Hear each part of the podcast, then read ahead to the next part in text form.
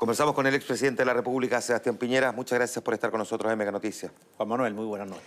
Eh, usted mantuvo riguroso silencio durante los meses previos al eh, plebiscito. No habló ni siquiera para comentar el proceso, aunque no dijera cuál era su opción. ¿Por qué decidió, a diferencia de los otros expresidentes, mantener silencio? Dos cosas. Primero, yo creo que era el tiempo de la sociedad civil, que se expresara con libertad, con profundidad. Los políticos hablan mucho y a veces hay que escuchar a la gente. Pero en segundo lugar, yo en cierta forma me pronuncié. Cuando envié una carta a la convención, establecí mi posición, que yo creía que la constitución debe ser un gran marco de unidad, de estabilidad, que no divida al país, que se haga cargo de los problemas y de las oportunidades y que no debía ser partisana. Y por eso yo creo que la propuesta de la convención no solamente se caracterizó por los escándalos y excesos de algunos convencionales, también en el fondo era una muy mala propuesta que dividía al país, que no ponía las prioridades de la gente en el primer lugar, que creaba una democracia bastante caótica, que concentraba exceso de poder en la Cámara de Diputados, que creaba muchos sistemas de justicia, en fin. ¿No era necesario para alguien que fue electo presidente, como ocurrió con Frey, Lago, Bachelet, que usted dijera expresamente eso, más allá si daba o no a entender cuál era exactamente su voto el día del plebiscito? ¿Por qué decidió ni siquiera decir eh, eso al final? Por supuesto que, que todo es opinable, pero yo pensé y pienso que la propuesta de la convención era una muy mala propuesta, muy mala para Chile, para su futuro, y por eso yo voté rechazo. Ya, usted dice que votó rechazo.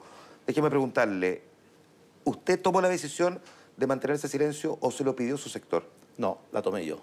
¿Y consideró que si usted expresaba esa opinión antes del plebiscito, podía afectar la opción rechazo? No. Yo, de hecho, el día de la elección nuevamente planteé lo básico de mi pensamiento.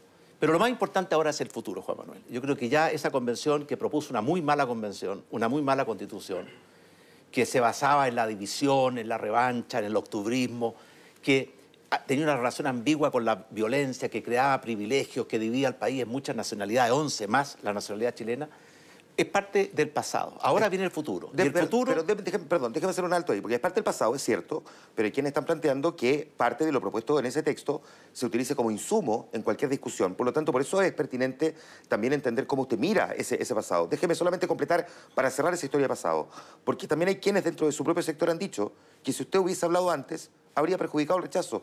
¿Qué siente usted cuando escucha en su sector decir eso? No, no lo pienso así.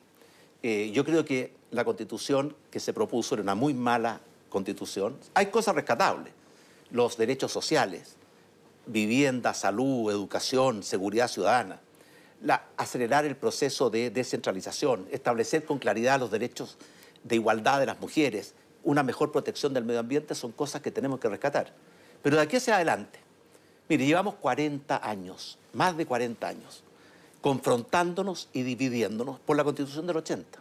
No queremos pasar los próximos 40 años confrontándonos y dividiéndonos por la nueva Constitución. Y por eso... ¿Cómo se debería escribir la nueva Constitución? Yo creo que aquí hay dos cosas. Uno son los mecanismos y otros son los contenidos. Hemos hablado mucho de los mecanismos y poco de los contenidos. En materia de mecanismos, hay que partir porque nosotros tenemos un compromiso, y yo creo que lo comparten la inmensa mayoría de mis compatriotas, de tener una nueva y buena constitución. ¿Qué significa nueva? Que tenemos que hacer una constitución en plena democracia para que sea el gran marco de unidad para los próximos 40 años. Hoja en blanco o recogiendo los insumos que ya ¿Qué significa buena? Que sea una constitución que refleje los valores y el alma de nuestro país. Que sea una constitución que una a los chilenos, que establezca un sistema político con independencia y equilibrio entre los distintos poderes, que no degrade al Poder Judicial, que le dé atribuciones al Estado para combatir la violencia, el terrorismo, el narcotráfico, el crimen organizado.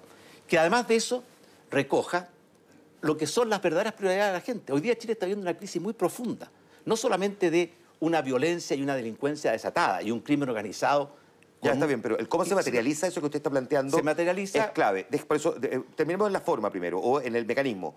¿Ese mecanismo debiese ser a través de una convención o un órgano 100% creo, electo? Mire, yo creo que la nueva constitución tiene que tener dos características.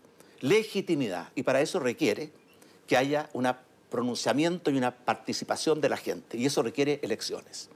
Pero también tiene que tener calidad, y eso requiere el aporte de las personas con experiencia, los expertos, los académicos. Y por eso yo soy partidario de combinar en este proceso constituyente que vamos a iniciar, porque nosotros tenemos un compromiso que lo vamos a cumplir con una nueva y buena constitución.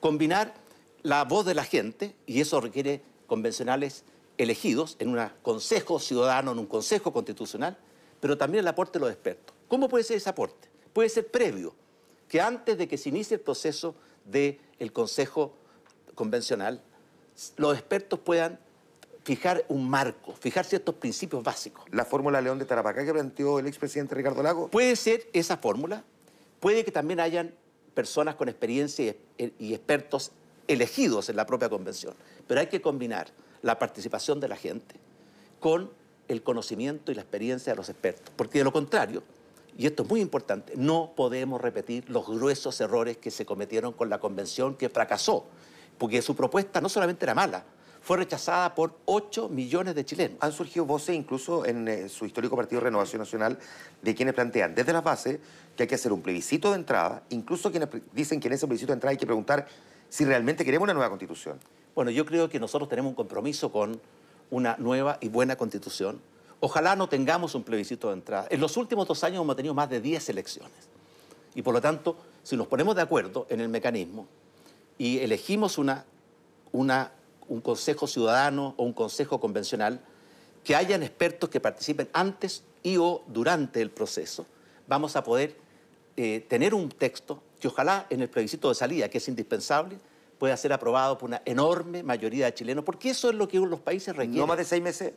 No más de seis meses, yo creo que el nuevo Consejo Ciudadano, el Consejo Convencional, debe ser mucho más pequeño que los 155 anteriores. Y además de eso, lo más importante es que Mire, hemos aprendido en Chile. Cada vez que nos enfrentamos con odiosidad, con descalificaciones, sin diálogo, con un ánimo de cancelación, el país y los chilenos sufren. Cuando nos unimos, como lo hicimos, por ejemplo, para salir y recuperar nuestra democracia, que fue ejemplar, el país avanza. Ahora tenemos, y esto es muy importante que los chilenos lo sintamos, porque yo sé la tentación de los extremos, de radicalizarlo todo. Tenemos una gran oportunidad de lograr un acuerdo, como el acuerdo que logramos el año 89 y que nos permitió un periodo de estabilidad. ¿Cuál fue el acuerdo? Democracia y respeto a los derechos humanos, economía social de mercado abierta, libre, competitiva y una mayor preocupación por los aspectos sociales. Ahora necesitamos un nuevo acuerdo que ojalá nos dé un horizonte de tiempo, porque Chile... Se me va el tiempo, presidente. Sí, Chile, lo último, Chile está en medio de una crisis hoy día, de seguridad, de estancamiento, de recesión, de inflación, y tenemos que salir de esa crisis. Solo unidos lo vamos a hacer porque una casa dividida no puede prevalecer. Esa crisis en la que estamos hoy día, eh, ¿tiene, ¿tiene una cuota de responsabilidad en estos seis meses la administración del presidente Boric? ¿Cómo ha visto usted esa administración? Bueno, yo en primer lugar fui presidente dos veces y sé lo que es gobernar. Es muy difícil gobernar. Pero yo, si pudiera darle un consejo con humildad, es que el gobierno en los últimos seis meses se dedicó demasiado a la convención constitucional, a la campaña por el plebiscito y, en mi opinión, descuidó las preocupaciones de la gente. La gente lo que hoy día pide es tranquilidad, seguridad, paz. Lo que pide es controlar la inflación. Lo que pide es más oportunidades de empleo, mejores salarios. Lo que pide es una reforma profunda a la salud. Esas son las grandes necesidades y urgencias de las personas yo creo que el gobierno debiera alejarse del proceso constitucional y concentrarse en gobernar. Última pregunta, la misma pregunta que le hice al expresidente Lago.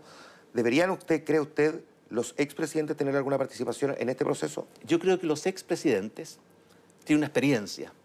No es lo mismo eh, una persona que ha tenido la experiencia de gobernar Chile y que puede hacer un aporte. Así que yo le digo al presidente Boric que si requiere el apoyo, la ayuda de los expresidentes, yo estoy seguro que todos ellos, incluyéndome a mí, vamos a estar siempre disponibles. Muchísimas gracias, expresidente Sebastián Piñera, por esta entrevista en Mega Noticias. Gracias, Juan Manuel.